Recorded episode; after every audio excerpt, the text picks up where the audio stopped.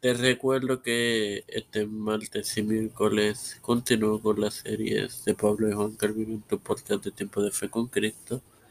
Al igual te invito a escuchar los podcasts que te ofrecemos que están disponibles para tu edificación y gozo. Este quien te habla y te acompañará en esta cuadragésima octava edición de tu podcast de, de Evangelio de hoy es tu hermano Manuso. Antes de iniciar con, con la edición, me tomaré este turno personal, cosa que no suelo hacer.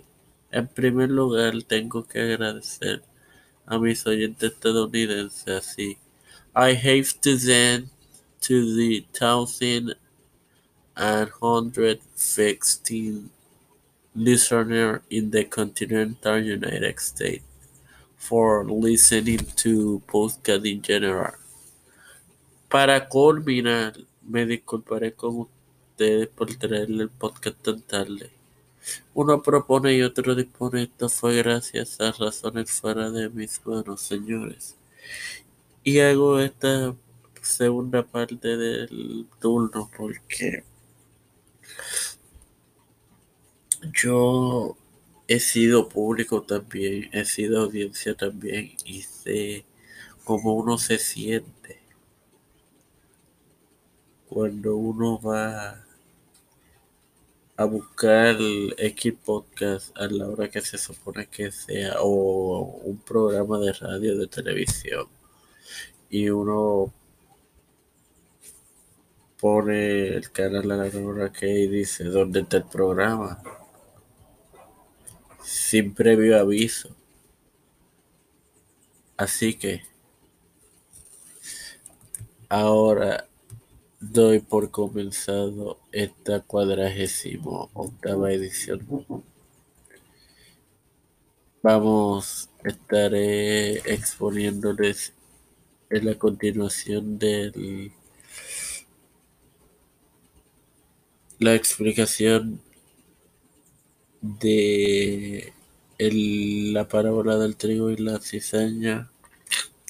Mateo 13, 42 en el nombre del Padre, del Hijo y del Espíritu Santo. Y los echarán en el nombre en el horno de fuego y allí luego el lloro y el crujir de dientes. Esto es la segunda muerte de maldición, señores.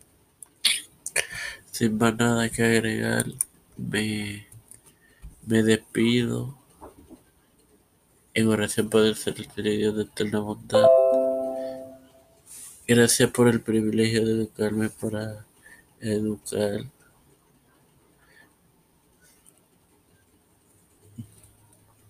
De tener tu reforma tiempo de fe con Cristo, te presento en oración por sanidad y en general a José Reina Plaza, mi madre, a Edwin Trujillo Torres, Iliana Baello, Jorge Colón Hernández, los pastores Raúl Rivera, eh, Félix Rodríguez, Víctor Corón, Pedro Pierluisi Urrutia, Joseph Biden Jr., eh, Kamala Harris, Nancy Pelosi, José Luis del Santiago, Rafael Hernández Montaño y Jennifer González Colón, todos los líderes gubernamentales, eclesiásticos y gubernamentales mundiales, todos humildemente lo pido en el nombre del Padre, del Hijo y del Espíritu Santo. Bendecidos, hermanos.